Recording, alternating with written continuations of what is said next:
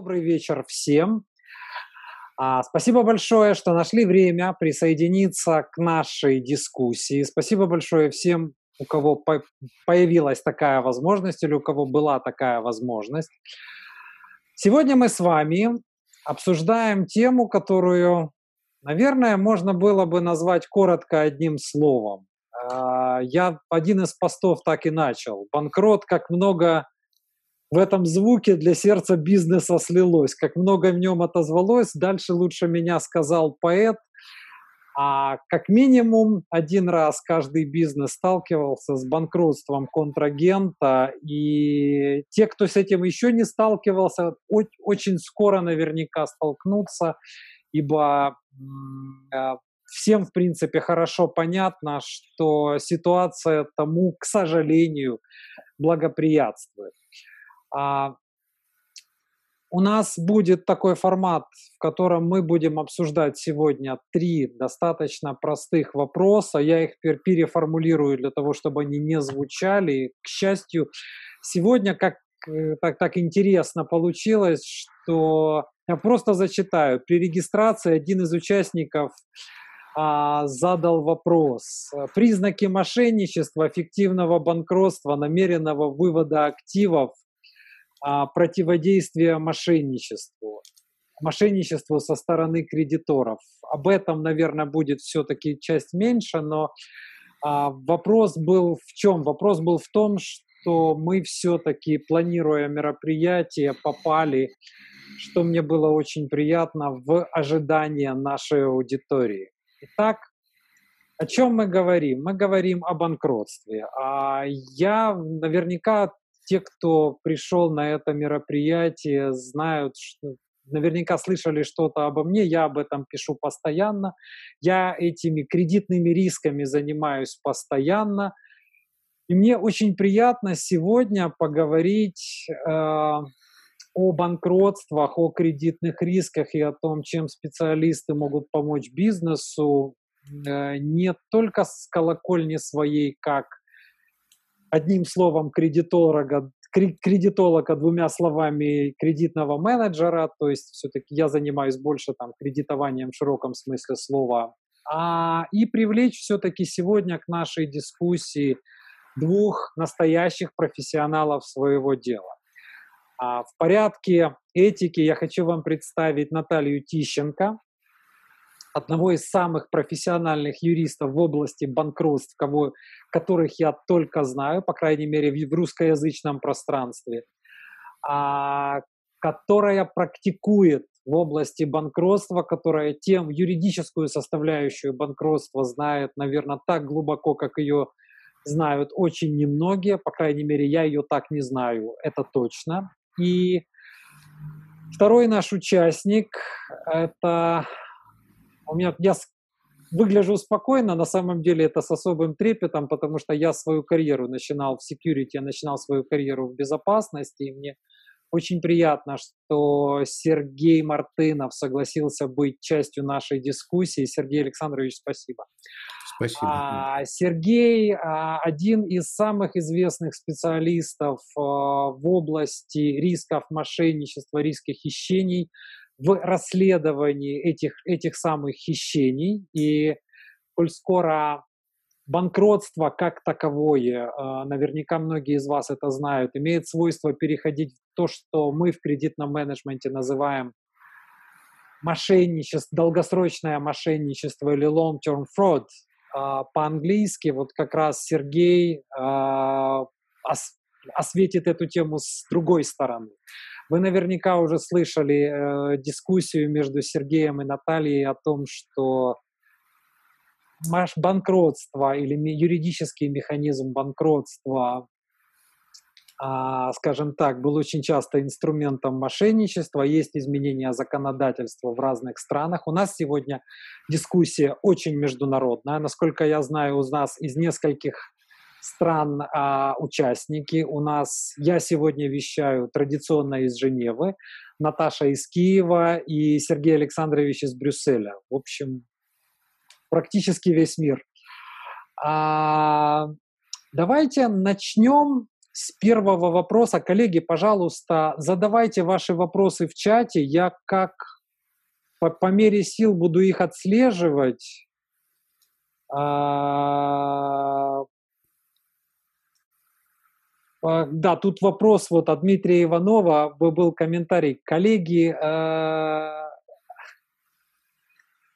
а, активное участие ожидается только от меня, как хоста этого мероприятия, от Наташи и, и, и от Сергея. Все остальные могут, что называется, спокойно сидеть, слушать, вникать а задавать вопросы в чате. Дмитрий, очень рад, что вы нашли время присоединиться. Итак, коллеги, давайте начнем. Наш с вами первый вопрос на самом деле прост. На первый взгляд, хотя э, и содержит в себе большое, большое количество вариаций.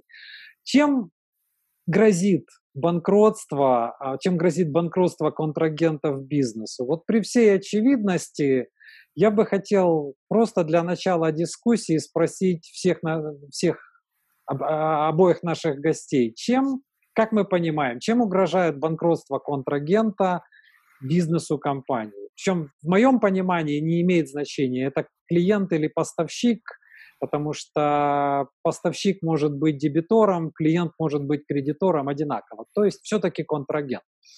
А кто я не думаю, что нужно женщину бросать под танки. Я готова. Может... Я готова. Вы готовы? Это Хорошо. не танки. Это, это не те танки, под которые нельзя детей. Хорошо. Тогда, Наташа, вам слово. А, добрый Lady день. first. Добрый день всем. Я очень рада, что все нашли время. И я думаю, что наша дискуссия будет достаточно интересная. А, ну, что касается вопроса, что, чем грозит э, банкротство нашего кредитора, должника, скажем так, ну, это элементарно, это то, что мы не получим назад свои деньги, потому что в результате банкротства списывается все долги считаются прощенными, если сказать э, простым языком. И никто никому не должен. Поэтому, если мы вложили кучу денег, мы их потеряли. Вот скажем так, коротко и ну, то есть это на самом деле это обычный безнадежный долг, финансовая потеря, плюс нервы на попытки его взыскать. Ну, это уже, скажем так, дол- долгая такая процедура. Опять-таки, все же зависит от э, этой процедуры, что мы хотим да. получить в итоге и так далее. Вот. А хотим мы получить всегда деньги, назад вернуть хотя бы хоть какой-то процент э, Э, своей, э, своих вложенных денег. Ну, еще иногда я такая фраза, что вот вопрос в чем, что в случае банкротства контрагента, по крайней мере, а, в том, что мы называем, ну, скажем так, русскоязычное бизнес-пространство, да, это э, и по, по моему опыту, а, это все-таки очень часто кейсы банкротства, они подразумевают, что в суде мы чаще всего получаем основания для списания безнадежной задолженности. Примерно так. Ну, Андрей, я еще хочу сказать, что вот э, ваша фраза, которая меня зацепила срезонировала, что вы сказали, к сожалению, мы все столкнемся с банкротством. Я говорю сейчас об Украине, и... Мы говорим, мы говорим, мы, я говорил о банкротстве контрагентов. Рано или поздно с кем-то это происходит. Да, да, но, э, понимаете, в общем сознании банкротство это всегда плохо. Но на самом деле э, мы mm-hmm. сейчас видим позитивные моменты в банкротстве. Это как э, спасение. Есть, есть, так, есть такая процедура, как досудебная санация. Это тоже часть банкротства. Да, и мы наблюдаем тенденцию, что сейчас э, большие предприятия уходят до судебную санацию, чтобы как-то переждать вот этот э, ковидные mm-hmm. последствия, чтобы как-то разобраться с кредиторами, чтобы получить вот эти вот э, маленькие каникулы, которые дадут возможность дальше существовать. Согласен с вами. А, Сергей, слово вам. Ну, чем грозит банкротство контрагента, коллеги? Ну, понятно, что если это неожиданное банкротство, это грозит э, эскалацией убытков. То есть, если нам э, контрагент э, не выполнил свои обязательства, не поставил mm-hmm. то, что должен, не, не, не закончил стройку э, и так далее, то у нас это может вызвать даже более серьезные материальные потери, угу. потому что мы уже свои обязательства, может быть, в большем объеме перед большим количеством сторон не сможем выполнить. Это вот как бы первое и самое очевидное. То есть э, я правильно понимаю, что кроме наших финансовых потерь и происходит все-таки нарушение цеп... товаропроводящих цепочек, назовем это так? Ну, естественно, как правило, любое предприятие создает добавленную стоимость, то есть для него поставщик или подрядчик – это только часть технологического процесса, который добавляется там а, собственный труд, э, другие угу. участие других контрагентов. И когда один контрагент выбывает из этой технологической цепочки, причем внезапно оставляя долги, это может прервать вообще функционирование предприятия. Это не да. только в том объеме, в котором э, у нас э, нанесен прямой ущерб, но также и возникает э, косвенный Фоновое производный ущерб. Да, последствия эскалируются. Вот. Плюс еще, соответственно, может э, быть репутационный ущерб для компании, когда она из-за банкротства контрагента не сможет выполнить свои обязательства. Да, полностью с вами согласен.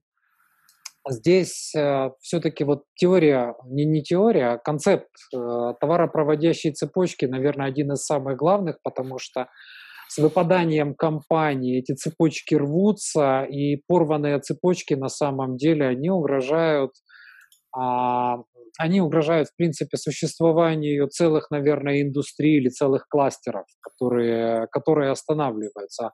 А предприятие, к сожалению, это даже не автомобиль, это не, не двигатель внутреннего сгорания, его нельзя выключить и запустить. Я очень хорошо помню, в последнее время часто привожу пример, что вот когда компании запускают ERP-системы, они останавливают бизнес, некоторые из них останавливают бизнес на две недели, просто останавливают бизнес. И это сложнейшая процедура, а, которая, да, даже при том, что это плановая, это сложнейшая процедура остановить и запустить бизнес. С выпавшим а, клиентом это крайне сложно. И вот второй пример, который сегодня и Сергей, и Наташа привели, у меня клиент, э, скажем так, одно из юридических лиц э, моего клиента, им пришлось банкротиться, потому что у них обанкротились все клиенты. То есть э, когда-то очень давно я просчитывал, какие последствия для компании в случае потери всей дебиторской задолженности. Вы не поверите, я никогда сам не думал, что такое вообще с какой-то компанией может произойти, что компания может потерять всю свою дебиторскую задолженность. Да, такое происходит. Да, такое бывает. И давайте попробуем перейти к следующему вопросу. Вопрос, что же все-таки является причиной банкротства? А, понимание вот этих причин. Здесь, я думаю, Сергей Александрович может начать. А, спасибо, Андрей. Э, я вообще выделил три главных причины. Их, конечно, можно назвать очень много. Но, mm-hmm. на мой взгляд, вот три главных причины. Первая причина, а, которая постфактум становится ясной, это излишне а, рискованная стратегия или тактика управления менеджментом. Mm-hmm. Ну, действительно, здесь кто рискует? Рискует э, своим капиталом всегда собственник. Менеджмент в случае провала какой-то сделки или проекта, он, да. ну, в лучшем случае э, будет уволен, поруган там, но э, материально он не страдает. Поэтому менеджмент склонен рисковать. И э, вот э, это такое коренное противоречие бизнеса, которое, собственно, и привело к появлению каких-то независимых консультативных, контрольных, а, аудитов служб и так далее. То есть те, которые должны, по идее, анализировать э, те проекты менеджмента и выявлять наиболее рисковые, которые могут привести в том числе и к банкротству предприятия или к серьезным убыткам. Угу. Второе, а, второе просто неграмотное неграмотное, как это ни парадоксально, управление бизнесом со стороны менеджмента.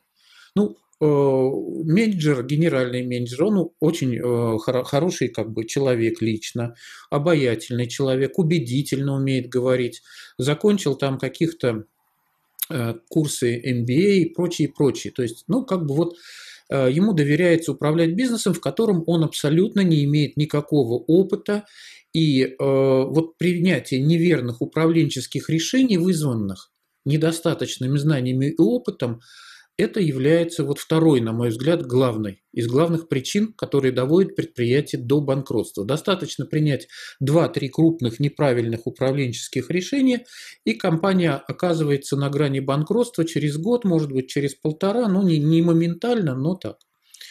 И третья причина, на мой взгляд, э, причина банкротств, которая часто встречается, это какая-то недобросовестная конкуренция со стороны конкурентов, да, угу. и, э, может быть, коррупция в обществе, то есть, когда э, на самом деле, вот, э, скажем так, происходят какие-то э, вещи с использованием админи административного ресурса, бизнесу наносится убыток в интересах какого-то, ну, скажем так, лица, которое имеет доступ к этому административному ресурсу вплоть до э, доведения до банкротства, естественно. Ну, бывает и рейдерский захват бизнеса, но э, как бы бывает, когда уже все меры исчерпаны и добровольно не сдается, то доводит до банкротства, ставит в такое положение, когда вот-вот наступает банкротство и говорят, ну, давай теперь уступай свой бизнес. Вот это, на мой взгляд, три главные причины. Может быть, э, вы назовете у вас другое мнение, но вот у меня такое вот по опыту сложилось. Вряд ли это будет контрадикция, это будет скорее дополнение. Да, но, это думаю, будет но, дополнение. Но, но, но думаю, что Наташа дополнит точнее, чем я. Ибо э. она это банкротство разбирает э, по запчастям. Э, да, я полностью согласна, полностью все подтверждаю, потому что действительно вот э, ошибки менеджмента это самое частое то, что приводит к банкротству. И хочу отметить, что у нас в Украине кардинально изменилось законодательство, которое сейчас э, при, имеет возможность привлекать э, менеджмент э, к субсидиарной солидарной ответственности. И это такая новелла, которая, э, надеюсь, что начнет развиваться, и она уже начала развиваться. У нас суды уже обязывают арбитражных управляющих э, подавать иски на бенефициаров, э, доказывать, что директор вовремя эм, сделал все необходимые меры. У нас есть в кодексе норма, что как только руководитель увидел, э, что он не может рассчитаться с одним из кредиторов или с несколькими кредиторами, он обязан уведомить э, своих учредителей. То есть вот эти вот нормы уже у нас год работают. Еще не могу сказать, что есть а, большая практика, но я надеюсь, что она в скором времени уже будет и будет положительна. Э, также хочу лишь добавить, что на сегодняшний день мы видим все-таки причиной банкротства вот этот форс-мажор с ковидом.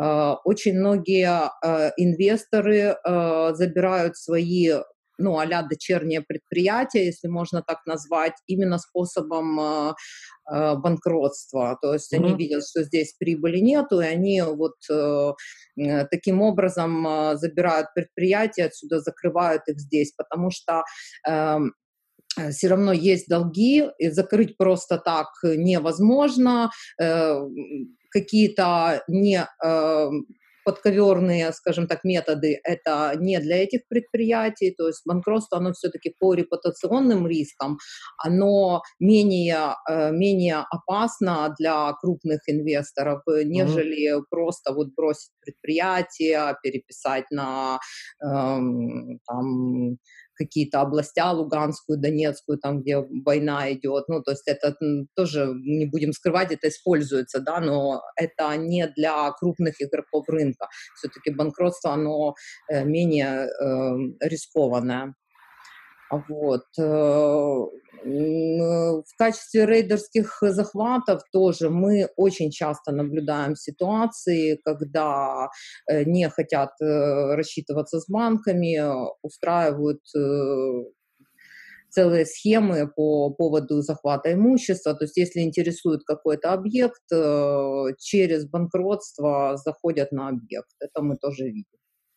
Ну, я вам скажу, и у меня было такое очень интересное мнение, что а, с несколькими бизнесменами, с которыми я общался, они принципиально пытаются избегать э, привлечения банковского финансирования, поскольку работа с банка, именно с банковским финансированием чревата последующим, может быть чревата последующим рейдерским захватом. Причем а если бы это было только, как я вот говорю, вот в бывшем Советском Союзе, есть много причин скажем так, этого ожидать, но когда я это слышу от людей на Кипре, например, это меня, это меня немножко вводит в удивление. То есть либо перехватывают бизнес, то есть там, скажем так, там не столько пере, дел, делают трейдерский захват предприятия, сколько просто перехватывают бизнес, перехватывают поставщиков, перехватывают клиентов и дальше по списку.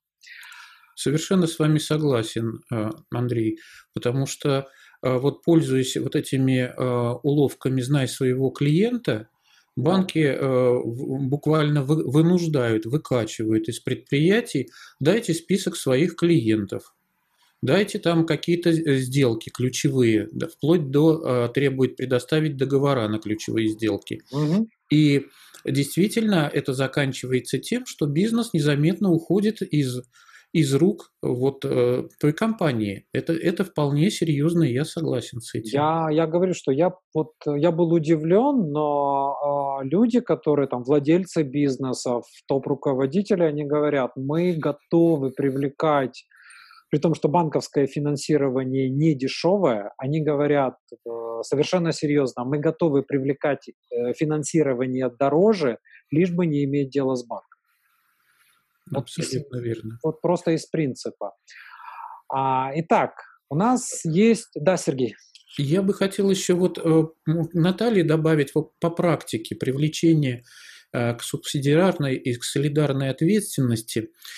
Там есть одна сложность. Одна сложность – это доказание, что эта сделка была умышленно сделана в нанесении, вот Наталья поправит, если я ошибаюсь, или уточнит, Э, то есть э, надо доказать умысел.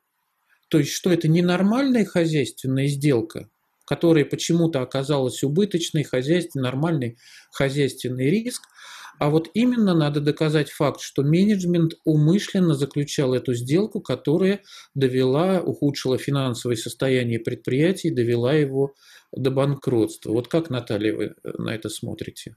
Э, вы немножко говорите о другом инструменте. Смотрите, э, есть субсидиарная ответственность, есть солидарная ответственность, uh-huh. а есть э, признание сделок недействительными. Это отдельный инструмент. Есть критерии, по которым эти сделки, вот, например, выведенное имущество перед банкротством, ну, я говорю исключительно сейчас об Украине, за три года до банкротства, если было, были выведены активы, Э, я как арбитражный управляющий имею право подать иск и вернуть эти активы э, на баланс предприятия. У меня есть причины. Это связанные лица, цена ниже рыночной или завышенная, если что-то купили. Угу. То есть есть ряд э, причин, э, э, по которым я могу эти активы возвращать. И у меня уже есть реальная практика на сегодняшний день. Э, нет необходимости доказывать умышленность. А, э, что касается... Сделка признается, Наташа, я уточняющий да. вопрос задам. А, сделка, просто сделка признается недействительной а, в случае там, передачи актива. А, сделка признается фиктивной, и актив подлежит возвращению. Возврату на... Да, я его включаю в ликвид массу и могу потом продать на э, через аукцион и возместить э, кредиторам их кредиторские то есть вы делаете это через суд, получается? Это в процедуре банкротства. Угу. В ходе вот. процедуры Вы признаете, суд признает сделку какую-то недействительной? Да, да. Вот. Хорошо, а какие тогда критерии? Вот, наверное, всем будет интересно, нашим слушателям, и мне тоже интересно, какие критерии проходят? Ведь сделок а, великое множество. Какие-то mm-hmm. сделки могут быть, ну, ну 10-15% выше рынка, например, цена. Э, ну и что? Ну, всегда есть объяснение, что вот этот поставщик был более надежным, что мы с ним всегда работаем. Ну, то есть, есть ли такие критерии, которые суд, безусловно, примет, э, признавая сделку э, недействительной? Основанием, это, это первое условие, чтобы начать процесс, это основанием в основу ложится финансовая отчетность, которую делает арбитражный управляющий. Если он видит, что эта сделка привела к банкротству, то есть, э, грубо говоря, у должника на момент э, э, продажи были, были уже долги. Он продал, и продал дешевле, чем мог бы. То есть где-то какому-то кредитору не хватило денег рассчитаться. А еще хуже, если он продал и вывел это через учредителей, просто по какому-то договору займа, там, финансовой помощи, это мы mm-hmm. вот э, видим очень часто. А, то есть э, основанием есть финансово, финансовый отчет арбитражного управляющего. Э, в принципе, э, оценка на э, сегодняшний момент этого, стоимости этого актива, то есть на тот момент стоимости этого актива. У меня, например, есть сейчас кейс очень интересный. Люди, учредители, бывшие бенефициары предприятия вывели актив, нежилое помещение за 12 тысяч гривен, а здание стоило на тот момент 3 миллиона долларов ну вот э, разница на ну, лицо, да. Э, я подаю в суд, э, показываю, заказываю оценщикам оценку, говорю, что мне нужно оценить на mm-hmm. тот, тот момент, там 16 год был, на 16 год мы оцениваем это здание, оно стоило 3 миллиона долларов, и что я подаю, достаточно этого. А, Наташа, еще тогда вопрос по ходу. Скажите, а как вот в вашей практике арбитражного управляющего а, вы оцениваете безнадежную дебиторскую задолженность э, предприятия? Ну, опять-таки, э, если... А, а, во-первых, нужно проверить, она безнадежная или нет. Ну, я, я к чему говорю? Вот смотрите, вы с Сергеем говорили, когда я веду, например, свой курс, когда mm-hmm. мы говорим об этом, мы переходим на самом деле сейчас к вот этому, к, ко второй части нашего вопроса, я его не озвучиваю, мы переходим к нему естественно. А если бы я выводил деньги, например, э, что вопрос вывода активов. Если мы возьмем торговое предприятие, то, как правило, у торгового предприятия есть основные средства, которые можно вывести, но это, это будет одна часть. И есть так называемые оборотные активы. Они из себя представляют деньги на расчетном счете – это один вопрос, дебиторскую задолженность и товарные запасы. Если кому-то нужно вывести деньги, он что делает? Он быстро продает товарные запасы. Иногда это вопрос дней или часов. Разумеется, он их продает с большим дисконтом. Та же самая история может происходить, например, с основными средствами, это то, что вы описали. Если мы говорим о дебиторской задолженности, то мы говорим о чем? Мы говорим о том, что э, там будет два способа, а, которыми можно вывести актив или вывести наличные деньги из предприятия. Первый способ – это, опять-таки, продавать с какими-то очень низкими дисконтами – очень, очень большими дисконтами продавать продукцию, быстро превращать ее в кэш и выводить. Второй способ – выводить в виде безнадежного долга, то есть отгружается компании, компания отгружается продукция, эта компания за нее не платит, долг признается безнадежным. Например, вследствие того же самого банкротства, например, уже контрагента. А мне интересно, вы практикуете в этой сфере, встречаются ли такие случаи у вас и как они выглядят, как, ими, как им противодействуют? Ну, если, самом... например, давайте, если более простой пример, простите, я уже просто, uh-huh. чтобы закончить мысль. Если, например, а, клиенту отгружа... А, продукция отгружалась клиенту, который изначально находился, скажем так, в плачевном финансовом состоянии. Ну, коммент. ну, э, смотрите, э, большинство арбитражных управляющих просто выставляют э, это на биржу и продают как дебиторку, то есть факторинговая компания обычно не заинтересована купить, два раза выставили и списали. Вот, то есть эм, если мы видим, что там нечего взять, заниматься возвратом, ну, я, я не о возврате говорил. Вот э, смотрите, простите, что все-таки mm-hmm. я, я, я, я, я уточню свой вопрос. А, а, вы говорите, что, например, в практике арбитражного управляющего вы восстанавливаете активы э, компании банкрота, если вы видите, что, скажем так, они заведомо не экономичными, не рыночными методами были выведены. А если бывало ли в вашей практике такой случай, когда, например, продукция продавалась компании, которая изначально находилась в состоянии либо банкротства, либо а, безнадежного долга, ли, ли, либо банкротства, либо состояния близкого к банкротству, и то есть на момент заключения контракта либо поставки продукции это был уже заведомо безнадежный долг. Мы об этом. Ну, если честно, нет. У меня сейчас есть э, новая практика, по которой я не могу еще сказать результат, но уже да. она существует. Э, предприятие отдало в счет э, долга товары. Угу. Вот. Но это предприятие живое и рабочее. Поэтому и вот сейчас претензии, я сейчас защищаю это предприятие, которое получило эти товары. Я понял вас. И там, э, там реальная цена, и вот э, я с другой стороны оказалась, э, то есть там есть арбитражный управляющий, который хочет признать эту сделку недействительной. Но там у вас появилось большое поле для деятельности. Да, да, да. Да, да но там нормальная хозяйственная деятельность, мне кажется, признать э, недействительной эту сделку будет очень сложно потому что осталась реальная дебиторская задолженность вместо, вместо товаров, и да. здесь абсолютно нормальная хозяйственная деятельность. Я тоже так считаю, поэтому я их защищаю и считаю, что там не будет сделка. Но такой прецедент вот есть, э, это очень крупная компания на Украине, я думаю, что она сейчас уже начнет звучать даже это, этот кейс.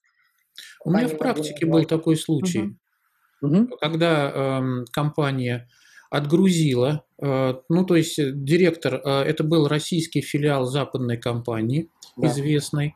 Когда директор ощутила, что, скажем так, все идет к концу и фальсифицировать дальше отчетность уже не получается, mm-hmm. она отгрузила на миллион двести тысяч евро, миллион двести тысяч евро, mm-hmm. отгрузила продукции явно недобросовестному контрагенту. Контрагенту, да, который, ну, в общем-то, не имел никаких оснований получать такой большой товарный кредит.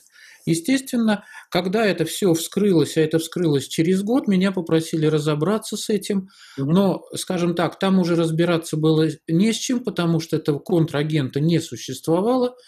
Товар этот был, э, он розничную, имел хороший спрос в розницу, угу. он был уже распродан, и все. Все. В общем-то, поэтому там сделать ничего было нельзя. Я понимаю. А, ну, поэтому, есть... извините, да. я добавлю.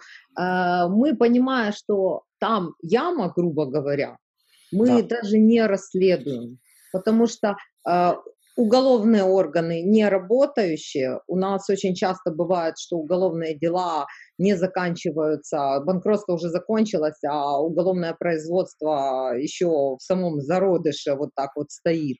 Mm-hmm. То есть там можно идти только по криминалу э, искать, э, ну, скажем так, выяснять, кто, как, где и наказывать, но это нереально пока что у нас в Украине. Поэтому арбитражные управляющие, видя, что вот такое произошло, к сожалению, вот здесь нету инструмента.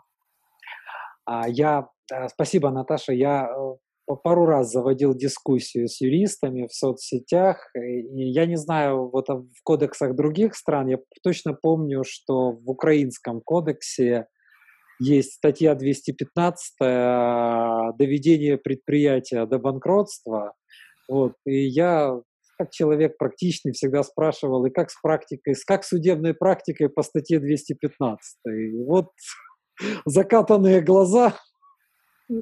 Вот, реаль, реальной практики нет, доказывается это сложно, но это наш с вами, коллеги, следующий вопрос. Все-таки а, моя, скажем так, не, у меня не было бы в моей практике кредит-менеджера управления кредитованием дебиторской задолженностью было все-таки, слава богу, не так много кейсов а, безнадежных долгов. И те кейсы, которые были, они все-таки четко подходили под вывод активов, под долгосрочное мошенничество или под long-term fraud, как мы это понимаем, как мы это называем по-английски. Этого есть много названий. То, что вот принято в моем альма-матер, называется long-term fraud. А основной, наверное, вопрос, а, как это происходит и а, где все-таки может проходить грань, грань, которая, наверное, будет важна для нашей аудитории, где проходит грань между вот банкротством, а вследствие мисс-менеджмента, да, который упомянул Сергей, вследствие изменений ситуации на рынке – а, и где все-таки начинается грань, когда банкротство переходит в мошенничество. Я понимаю, что в принципе это может быть мошенничество с самого начала, когда предприятие работало, работало, работало, из него просто вывели активы по каким-то причинам. Мы хорошо понимаем, что и менеджмент, и собственники компании имеют всю полноту власти для того, чтобы это осуществить. А, но вот вопрос, где проходит эта грань, как вы считаете? Где, где заканчивается банкротство и начинается долгосрочное мошенничество? Вот такой вопрос, просто как ваше мнение. Ну, Наталья, вы ответите первый или как? Или предоставите давайте, мне право? Давайте, отвечайте. Хорошо. Сергей, мошенничество – это ваше… Да, с мошенничеством тут не так все просто. Ну, Прерогатива. Ну, вообще, я скажу, наверное, несколько парадоксальную вещь, что угу. если э, банкротство запланировано э, компанией, то это, как правило, э, оно запланировано для сохранения активов. Угу.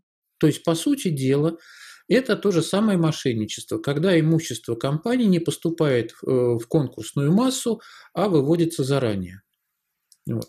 В ряде случаев, ну, может быть, это э, можно понять и простить, как говорится, если банкротство вызвано э, неправомерными действиями, например, государственных органов, которые, в основе которых лежат э, чьи-то частные интересы. Тогда ну, по-человечески можно понять, когда собственник начинает изо всех сил спасать имущество. Да. Но, но всегда банкротству предшествует вывод и обесценение активов. Я не, не знаю на практике ни одного случая, когда вот так вот с полными парусами и со всеми активами компания вошла в банкротство. Вот. Часто, чаще всего происходит замена, подмена ликвидных активов неликвидными. Там как вот здание офиса компании меняется там на какой-нибудь вексель ООО «Ромашка». Да? Угу. По сути дела, это мошенничество. Но доказывать мошенничество надо Э, к сожалению, в состав э, статьи, в состав преступления входит умысел, о чем я уже упоминал. Надо его да. доказывать. Доказывать его можно какими-то документами имеющимися, но э, здесь вот достаточно сложно. Надо, как правило, для проведения оперативно-розыскной деятельности, потому что эти документы, доказывающие умысел, они на дороге не валяются – их да. надо перехватывать телефонные переговоры, надо перехватывать какие-то сообщения электронной почты. Это уже оперативно-розыскная деятельность, которой могут заниматься только правоохранительные органы. Кроме того, э, Последний вывод скажу, поэтому где происходит грань. Вот вывод активов – это такой термин, которого в законодательстве нет. Ну вот нет его, есть сделка, да, да. есть э, недействительная сделка, есть какие-то э, правила признания сделки недействительными, есть невыгодные сделки там и так далее. Но вот самого по себе э, сказать, что вот эта сделка – это вывод активов, ну, это юридически несуществующие понятия. Поэтому вот здесь тоже э, часто называют любую невыгодную для компании сделку, называют, что это сделка, э, в результате которой произошел неравноценный хозяйственный обмен, называют выводом активов. Вот. Но это надо еще э, доказать, и, в общем-то, не так это просто сделать. Согласен с вами. Uh-huh. То есть, э, вот Сергей упомянул, Наташа, что нет вывода активов в законодательстве. Им передал мяч на вашу сторону поля. Ну, действительно, нет такого понятия, а, это больше а наша разговорная, да, ну. терми, терминология. Или Но... практическая. Ну, то есть он, он имеет место. Другой вопрос, что а, он, а, вывод активов, мы понимаем, что де-факто он происходит, в юридическом поле нет, то есть нет соответствующей законодательной базы, которая бы его называла выводом активов. Здесь а, у меня параллельно появился такой вопрос, уточняющий для вас. А, возможно, сложность состоит в том, что все-таки банкротство, оно находится в части хозяйственного права. Когда возникает слово мошенничество, мы плавно переезжаем из, э, простите, из хозяйственного суда в райотдел милиции. Или или там отдел борьбы с экономическими преступлениями. То есть мы из, э, из, из, из арбитража мы идем в милицию, это совершенно... Уголовный суд.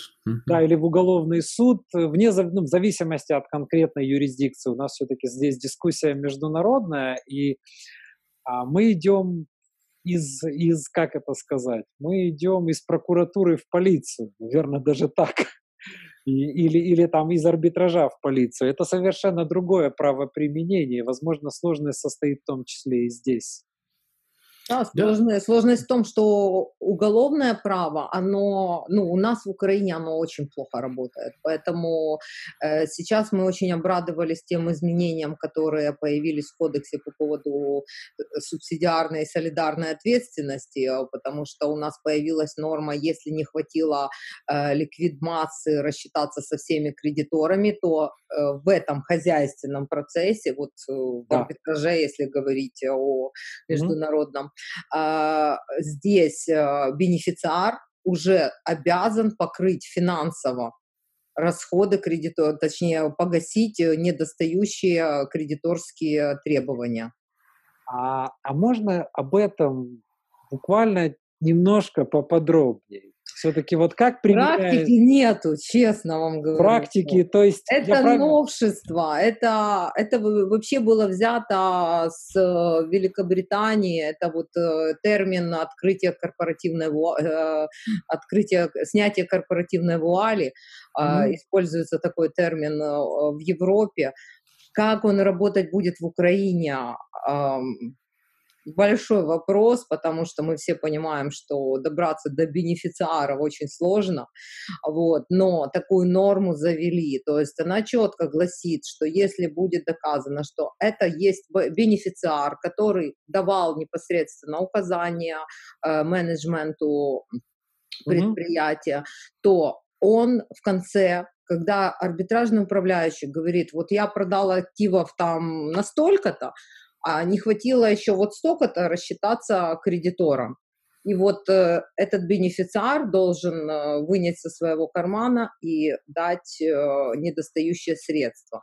Но проблема в том, что, как я изучала в той же Великобритании, там, когда начинается банкротство, опять-таки, насколько я это изучала, то там бенефициар сразу э, э, получает аресты на имущество, и пока не закончится процедура банкротства его предприятия, он не может с ним ничего сделать.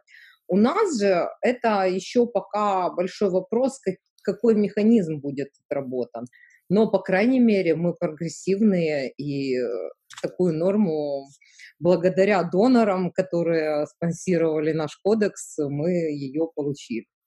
А здесь, как, как, как здесь не вспомнить э, успешных э, жен, детей и, и других родственников успешных бизнесменов, которые сами лично настоящие бессеребренники, они только все инвестируют и реинвестируют. А, а, но я правильно понял, что применение вот э, этих, этих э, субсидиарной ответственности а, подразумевает, что был а, доказан, то есть есть доказательства того, что это была условно не экономическая сделка. Простите, если я неправильно упоминаю mm-hmm. терминологию, то есть а, была все-таки был некий умысел в этой сделке, который был связан с тем, что активы были выведены. Это один вопрос. И второй, как я понимаю, это подразумевает, что в случае умышленных действий по тому, что мы здесь назвали мошенничеством или выводом активов, а, все-таки отменяется или частично отменяется а, ограниченная ответственность. То есть э, в данном случае мы говорим о том, что в большинстве компаний, в большинстве юридических лиц действует правило ограниченной ответственности. Я То понял. есть собственник... Это, сразу отвечу, это коллизия на сегодняшний день. И как угу. она будет разрешена, большой вопрос. Понятно. Ну, то есть... Пока, э, да. Пока что мы понимаем таким образом, что право на ограниченную ответственность собственника компании значительный период времени использовалось для совершения, скажем так, не вполне правомерных или не вполне этичных действий по отношению с кредиторами. Поэтому в законодательствах начало появляться нормы, такие, например, как солидарная или субсидиарная ответственность, которые при наличии доказательств позволяют а, привлечь к материальной ответственности владельца, либо менеджера, либо человека, который такие действия совершил. Да. Что является... Да. Извините, да. добавлю, что для того, чтобы привлечь бенефициара, не обязательно доказывать его вину.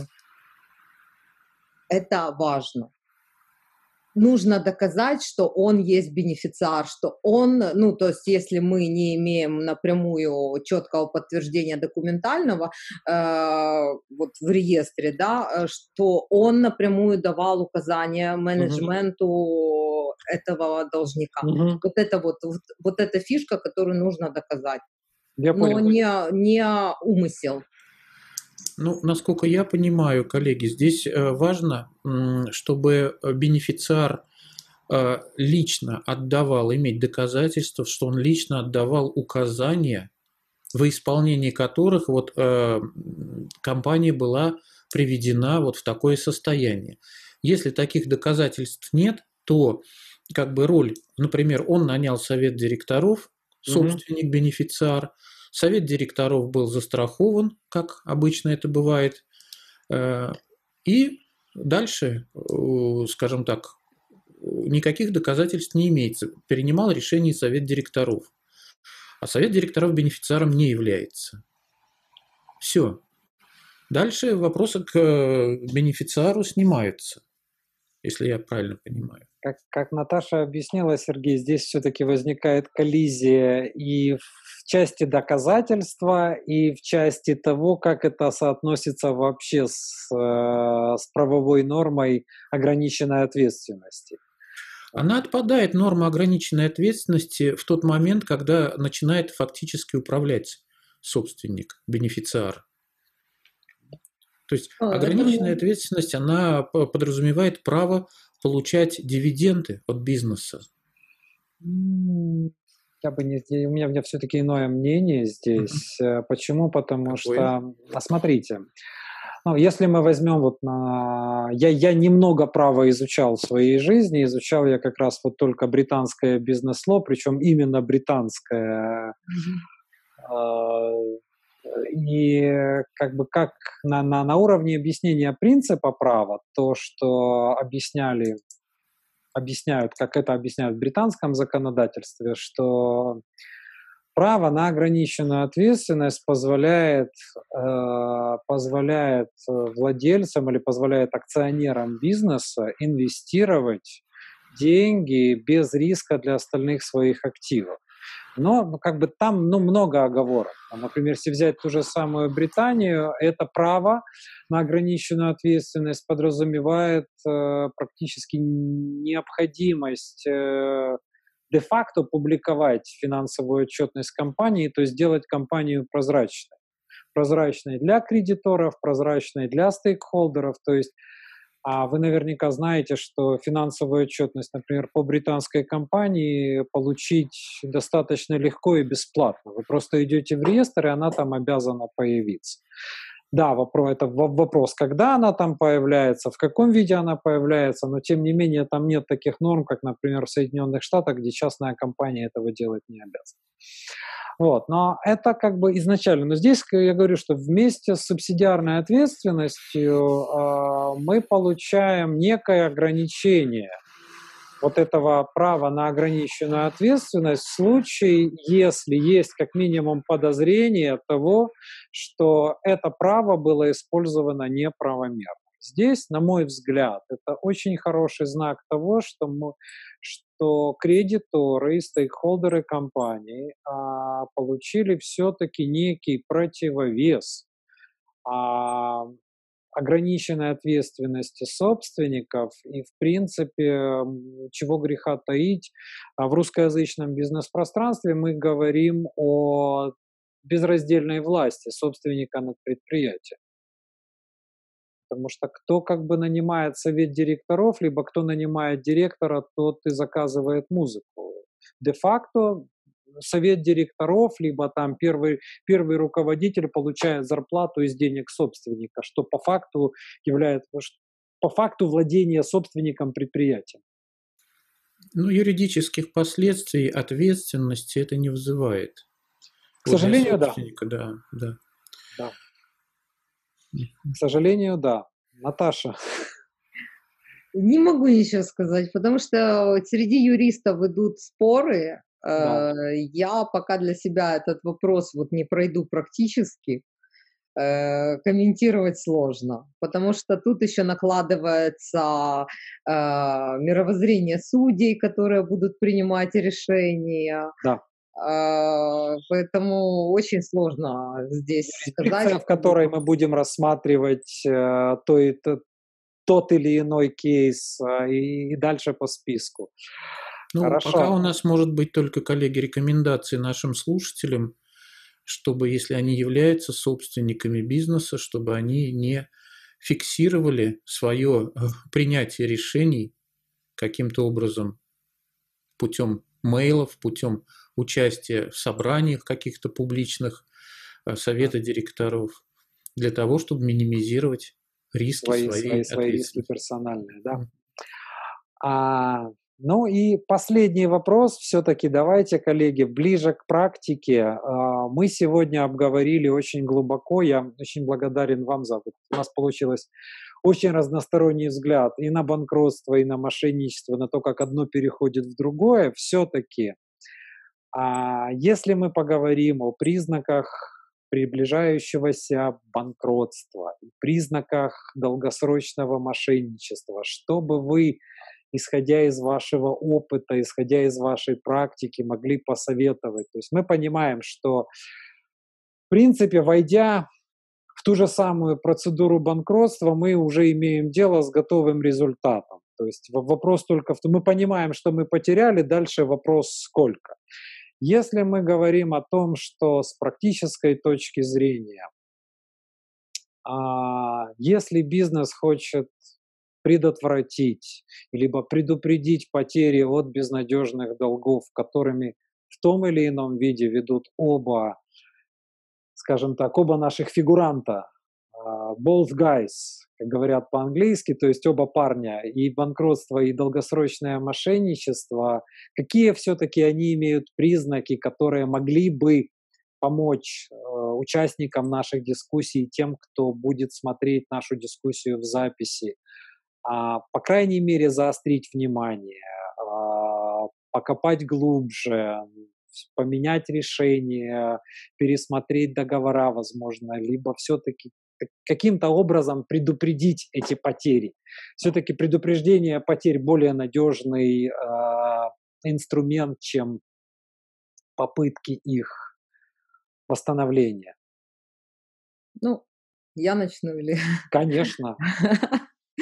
Ну, э, первое, о чем я хочу сказать, что это всегда психология. Как ведет с вами себя кредитор. Ну, мы... Мы говорим, о, мы, мы говорим о дебиторах, наверное, чаще, то есть о контрагентах. ну, я немножко с другой стороны, да, э, то есть должник, будем так Да, говорить. да, да, да, должник, вот должник А, хорошо.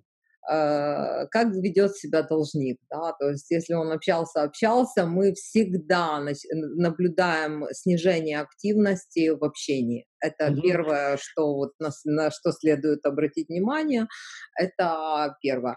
Эм, Значит, э, смотрите реестр судебный Мгм. смотрите наличие судов. Если есть, э, это первый признак, э, то, что э, если есть налоговые долги и суды большие. Мгм. Если активно сопротивляются, значит уйдут в банкротство. Если уже есть проигранная первая инстанция, вторая, э, зашли в Верховный суд, мы четко понимаем, что предприятие будет уходить в банкротство, что оно проиграет, оно тянет время Мгм. готовится и будет выводить свои активы, ну, точнее, уже выводит и готовится к уходу с рынка. А, Если это крупное предприятие, как правило, сразу же эм, нужно обратить внимание, что оно делает активные изменения в составе участников, выводит э, э, правильных, э, э, скажем так, менеджмент весь выводит, увольняет и э, заменяет директоров и учредителей на номинальных директоров. Крупное предприятие, которое работало и хочет уйти с рынка, оно всегда меняет name потому что за этим предприятием стоит определенное лицо, его, ре- ему, его репутация важна. Поэтому, а, как правило, в крупных предприятиях идет э, смена, смена Меняет name, это меняет название предприятия. названия, да, да. Мгм. Вот, причем это все очень быстро, уже когда все готово, уже, уже вот name это уже, скажем так, э, наверное, предпоследняя подготовка. То есть это уже, уже надо вот брать за шкирки, грубо говоря, собственника, если вы его знаете, и уже разговаривать и говорить, что вы, вы уже поняли, к чему он идет. Вот. А также очень сильно ведут бан- ну, признакам банкротству, когда начинаются корпоративные споры, особенно громкие. Как правило, они приводят все к банкротству. Вот мы сколько наблюдаем, это вот одна из э, таких вот э, Корпоративные маркеров. споры это споры между между, учредителями, между учредителями, между бенефициарами, собственниками. Да, Да. да, как правило, мы после этого наблюдаем э, компанию в банкротстве. Э, Дальше доменные имена, то есть сайт закрывается, как правило, уже перестают проплачивать э, доменное имя. Это уже совсем экстремально, мне кажется, потому что доменное имя это уже ну такие расходы карманные. Нет, так они, это карманное, но тем не менее это происходит. Знаете, а, не все всегда могут все просчитать. А, Мы э, встречали людей, которые заходили в банкротство, а вроде бы как э, они на юридическом рынке э, профессионалы, да, Мгм. но э, не понимали именно структуры банкротства. И вот такие мелочи какие-то ими были не учтены. То есть не факт, что э, люди не, м, ну, они могут не учитывать какие-то детали и экономят на всем. То есть у них, э, как правило, они, э, мы же тоже просчитываем людя, людям, мы смотрим, э, когда лю- э, предприятию нужно уйти с рынка, да, мы смотрим на него, мы готовим предприятие, и мы смотрим на то, как предприятие, с чем оно приходит. Как правило, четко собственник просчитывает, сколько ему денег надо на процедуру оставить, и все остальное он хочет вы- вывести. Все, вот этот вот рамка, она закрепляется, и все, и он не готов разговаривать ни о чем дальше. Понятно. То есть э, настолько вот, э, э, что еще, Э, ну, выведение имущества мы тоже можем по реестрам видеть, э, можем по объявлениям видеть о продаже какого-то имущества, например, по заниженной цене, когда нужно фиктивно бутафорию создать, что мы сделали тендер, Мгм. все видели, все мы продавали, никто не купил, а вот нашелся один покупатель, который купил вот по самой маленькой цене. То есть это тоже такой вот э, звоночек, который э, а, может быть, отчуждение интеллектуальной собственности, если товарный знак э, чего-то, э, объектов интеллектуальной собственности, если э, товарный знак чего-то стоит, то mm-hmm. тут же он, это тоже по реестрам можно посмотреть, он же переоформляется на свою какую-то компанию. Вот, э, то есть, ну, вот такие вот э, какие-то мелочи, но самый первый вот звонок – это наличие судебных каких-то э, громких, точнее, не громких, больших сумм в судебном реестре. Все, я, это был мой вопрос. Все-таки мы судим не о, скажем так, звонком является не столько, как далеко это зашло в процедурах судебных, сколько все-таки это крупная сумма по сравнению с бизнесом. То есть да. это спор, это большой серьезный спор на крупную сумму. Мы сейчас массово видим банкротов. Э, это реальная ситуация, когда налоговая э, сумма очень большая, и э, собственник принимает решение банкротиться лишь потому, что он считает, что эта сумма неадекватна, она была начислена не совсем законно, но доказать ее и доказывать дальше э, в судах и тратить деньги нет смысла. И вот они уходят в банкротство. Это массово сейчас. Потому что налоговые органы э, у нас ну, убивают бизнес, это не секрет ни для кого. Все-таки мы говорим, это опять-таки это то, что говорил Сергей э, сегодня, это то, что действия налоговых, налоговых органов, действия государственных органов, а в той же самой России, в той же самой Украине, в, в том же самом бывшем Советском Союзе все-таки спор с налоговой инспекцией в суде, э, где независимость которого, скажем так, не гарантирована, это все-таки не одно и то же. И здесь мы говорим о том, что здесь собственнику иногда проще просто сдаться и уйти в банкротство. Совершенно верно, совершенно верно. Я вот о, очень благодарен Наталье, что она так четко все признаки э, предстоящего банкротства перечислила. И вот с чем я сталкиваюсь у своих клиентов, да, у всех налажена процедура проверки контрагентов. Вот когда заключается договор, угу. но, как правило, у все-таки у них нет на предприятиях нет никакого функции, подразделения, отдела, которое бы занималось вот этот вот бизнес-интеллигенс, то есть отслеживанием реального состояния и контрагентов, и конкурентов, потому что недобросовестная конкуренция тоже может быть стать причиной банкротства. Да. Вот. вот этого вот как системы нет. Есть разовые проверки контрагентов, но ну, вообще, если бизнес достаточно крупный и он хочет существовать, вот э, такой э, даже не мониторинг, а вот глубокий, постоянный, ежедневный анализ состояния дел у контрагентов, у важных контрагентов, не, конечно, не тех, кто поставляет карандаши, а кто поставляет там, серьезные угу. комплектующие, от которых зависит бизнес. Вот она должна быть. Это первое решение. А второе решение – это внутренний контроль. То есть должен быть адекватный внутренний контроль, чтобы исключить такие случаи, когда менеджмент заводит собственный бизнес туда, уводит его, угу. всех клиентов и продажи уводит в собственный бизнес, чтобы менеджмент э, не действовал э, саботажем в интересах конкурентов. Угу. Это все должен быть какой-то внутри, опять внутренний аудит, внутренний контроль, как угодно это должно вот работать изнутри компании, вот в паре, вот эти вот две функции, которые я сейчас назвал, угу. они помогают э, предотвратить банкротство компании и увидеть его на ранней стадии, признаки его. Если компания уже вошла в состояние банкротства, то там, там уже делать нечего, по сути дела. Там только ну, Остается... Много там не сделаешь, Много скажем не так, сделаешь. в большинстве случаев, а, при всем мастерстве юристов. Вот, э, мне повезло работать с очень хорошими юристами. У меня была коллега, которая получила решение суда по взысканию долга за один день. Э, вот там, исходя из наших отношений и так далее. Но все, что мы в итоге получили, как я уже говорил, это основание для списания. Да, а списывать может оказаться и нечего. Не-не-не, основания для списания безнадежного долга, я вот как, как, как, как раз об этом.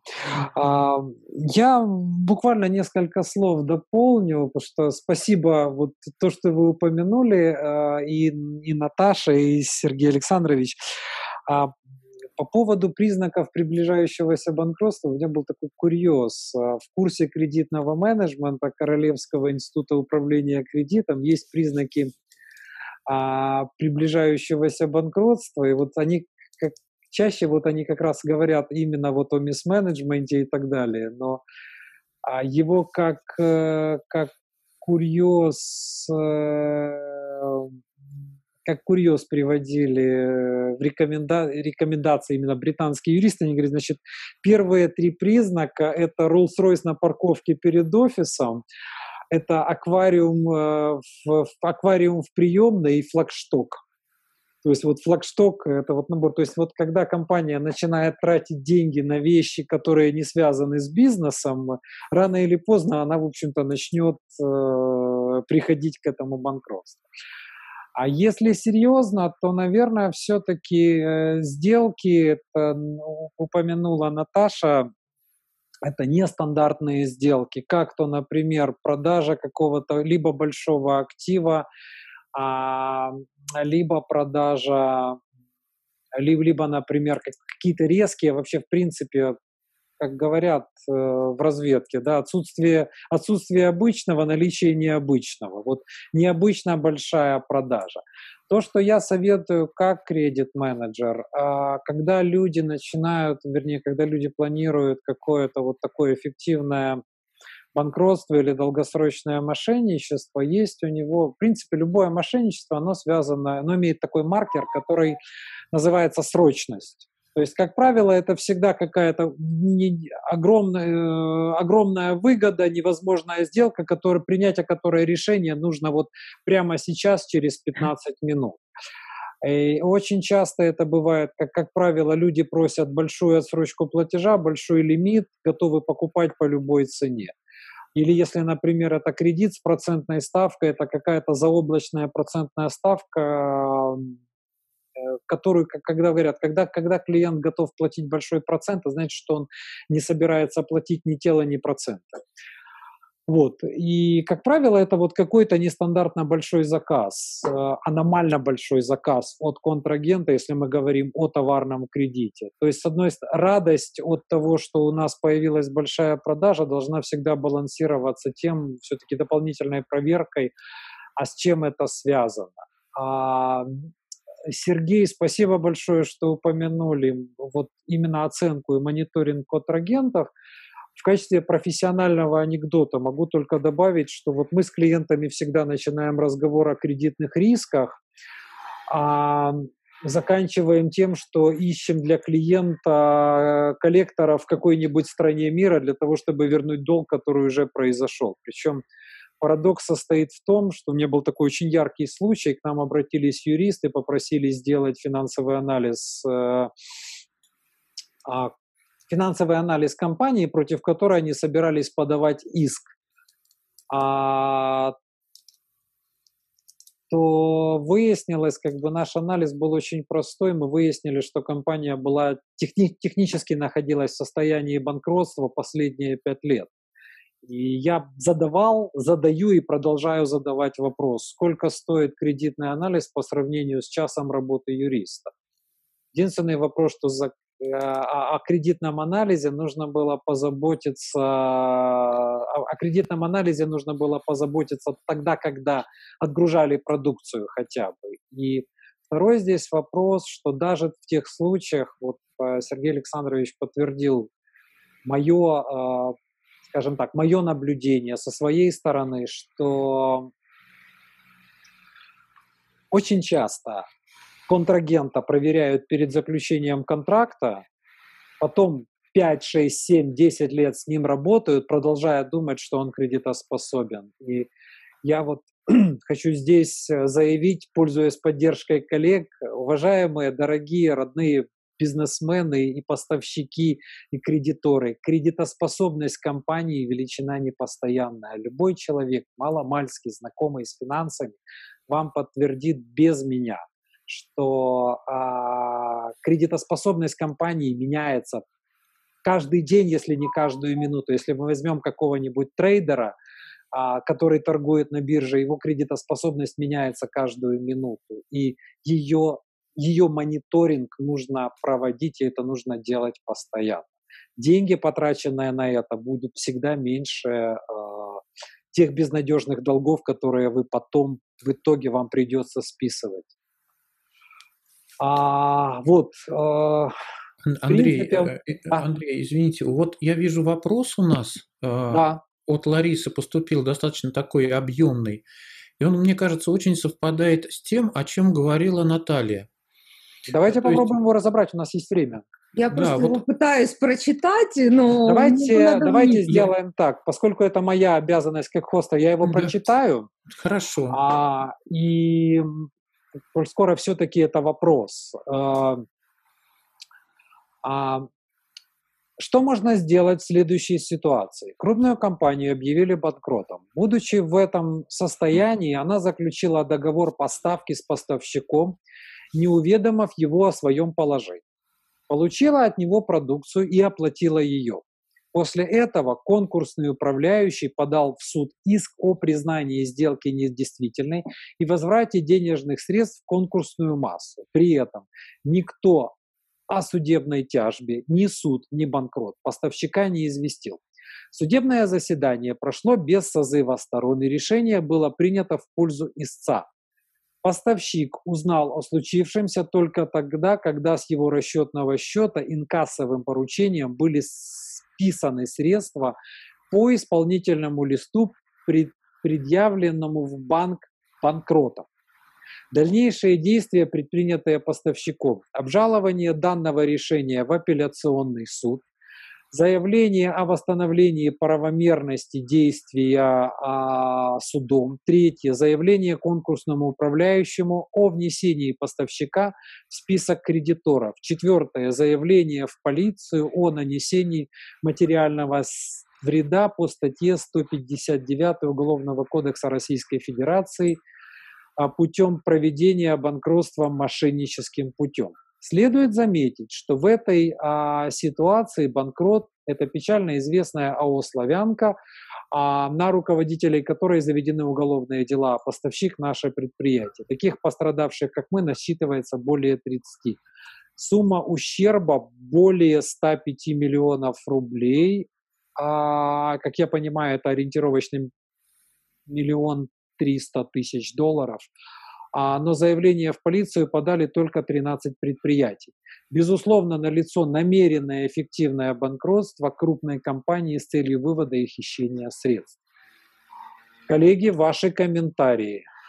Ну, сразу на что обратила внимание при первом же mm слове, что не уведомили о том, что компания в банкротстве. Дело в том, что, насколько я понимаю, что наше законодательство и российское в этом плане не сильно отличается, а, как раз вот это отсутствие мониторинга, когда вы угу. заключаете договор, вы смотрите а, реестр, и там всегда есть э, ответ. Э, если это э, эм, начата процедура банкротства, в реестре есть отметка. Либо это распоряжение имуществом идет, либо ликвидация, либо санация, но в любом случае при заведении банкротного дела а, в реестре есть отметка, б, есть в судебных реестрах уже какие-то определения, которые говорят, что звоночек уже, уже работает. Это вот первое, то, что, с чего нужно было начать. Вот. Эм, дальше конкретизировать, э, что делать и как быть, и правильно или неправильно действие, к сожалению, без изучения документов очень сложно. Э, но везде идет, э, нас не уведомили, мы не знали. Вот это то, о чем мы вот э, с вами говорим здесь сейчас, да, о том, что нужно Больше. проверять с тем, с кем вы работаете. Кроме этого, хочу еще как один из пунктов, на который обратить Ларисе внимание, это если это заключал арбитражный управляющий, угу. то он в данном случае несет ответственность. И мне странна трактовка, что тот же арбитражный управляющий свои действия э, обжалует. Вот, э, то есть вот здесь э, нестыковочка какая-то идет. Здесь, насколько я понял, арбитражный управляющий попытался признать, де, признать сделку недействительной, и у меня здесь большой вопрос. То есть, а, смотрите, если а, тут же получается какая ситуация. Был поставлен товар, который компания а, оплатила. Оплатила, да. Да, то есть в данном Значит, случае был, был, был, был, был произведен честный обмен выгоды на выгоду. И здесь э, длинная, а, длинный список вопросов или один большой, но очень серьезный вопрос к действиям самого арбитражного управляющего. Да? То есть если, например, это была какая-то сделка, там, например, я не знаю, там, предоплата или предоставление кредита в ту или иную сторону, было бы понятно, где выгода осталась на одной стороне. Но если был произведен обмен выгодами, то здесь, э, боюсь, э, предположения уже начинаются и к, и к арбитражному управляющему, и к объективности суда как такового. Ну, кроме этого, не, не позвали в суд, э, ну, не уведомили э, из суда, это тоже странная ситуация, потому что в банкротстве э, такие вещи рассматриваются как, э, ну, они в процессе банкротства, но выделяются в отдельное производство. Да. И в данном случае есть ответчик и есть Э, арбитражный управляющий, который якобы заявлял этот иск. Но ответчик — это предприятие, на котором, о котором пишет Лариса. И их обязаны были по процессу уведомить и их пригласить на судебное заседание э, либо с почтой что-то не то, либо не хотели получить, либо не могли получить. Ну, тут остается загадка. Я, же, я еще раз повторю, чтобы делать какие-то выводы, мы, юристы, верим документам. Мы пока документ не увидим, не почитаем. Кроме этого, российское законодательство, я могу быть некомпетентна. Я его не настолько хорошо знаю. Сергей Александрович, что бы вы сказали с вашей стороны? Э, да, ну вот здесь, э, конечно, Лариса просит совета, что ей делать в данной ситуации. У меня был такой случай, когда суд принял решение, не э, приглашая а, ответчика, угу. и удалось решение отменить, именно аргументируя тем, что суд отменил свое решение и назначил рассмотрение дела заново. А, приняв во внимание аргументацию. Угу. Единственное здесь был очень короткий срок. То есть в тот момент, когда мы узнали о том, что такое решение, мы буквально в течение, там, я не знаю, трех дней подали заявление в суд. Угу. Вот. Вот это вот было, как бы, если после этого сроки какие-то упущены, после того момента, как вы узнали, то я не знаю, как там повернется дело, надо уже более детально смотреть э, законодательство. Но вот то, что вы не были извещены, э, это является основанием для отмены судебного решения и назначения разбирательства. Тем более, что здесь шансы неплохие, потому что, э, скажем так, здесь никакой ущерб компании не был нанесен. Угу. И можно говорить, если сделка недействительная, тогда компания должна э, вернуть э, в предконтрактное товар. состояние да, должны, предконтрактное должны стороны состояние. возвращены, да. Угу. Хотя бы так, как минимум. Если она не может этого вернуть, тогда не. Ну, то здесь э, все зависит вот от, от таких нюансов, Наверное. которые надо дополнительно изучать. А, я э, немножко... Да да, извините, добавлю немножко Сергея. А, это называется рассмотрение дела по вновь выявленным обстоятельствам, когда э, предприятие не знало, и вдруг узнала о том, что что-то с ним произошло, да, то есть это всегда восстанавливается либо по вновь выявленным, либо восстанавливаются сроки по незнанию. Да. То есть есть это нормальная практика и там, и там. Почему в данном случае это не прошло или не пробовали, ну вот очень сложно сказать. А, ну, здесь, видите, кейс, который э, предложила нам, вот вопрос, который задала Лариса, он как капля воды отображает э, практически всю нашу дискуссию. Так он мне вот увиделся. То есть все-таки вопрос предварительного предварительной проверки контрагента и мониторинга контрагента, он все же стоит, он острый, чем, чем сложнее времена, тем острее он стоит.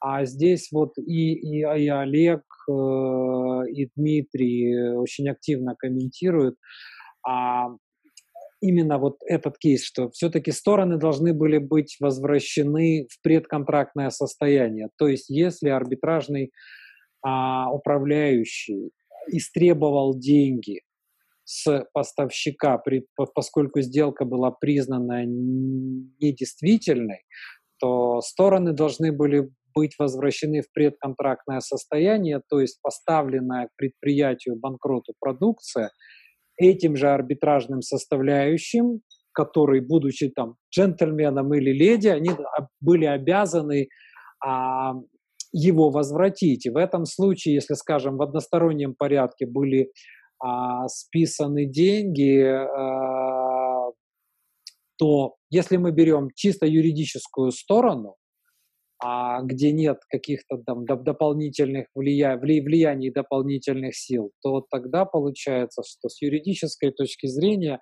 компания-поставщик должна искать способ юридический либо какой-то иной вернуть поставленную продукцию за которую у нее, как, как бы деньги, за которые у нее ей сначала заплатили, потом вернули. Но это только предположение, как я понимаю, а здесь э, связаны различные как это, властные, провластные и привластные силы, а, а говорить о, скажем так, о, о, о работе с которыми я вряд ли компетентен, поэтому да, даже не буду пытаться. Вот, но да. здесь, здесь все-таки, мне все-таки кажется, что здесь очень много, очень много вопросов. Очень много неизвестных. И да. вот я еще обратил внимание на комментарии Дмитрия Иванова он совершенно правильно пишет о том, что э, мы как-то вот, когда работаем Сергей, изнутри... Простите, что я, я, я, я все-таки его зачитаю полностью, ага, да, да. если можно, просто чтобы предметно конечно, было, да.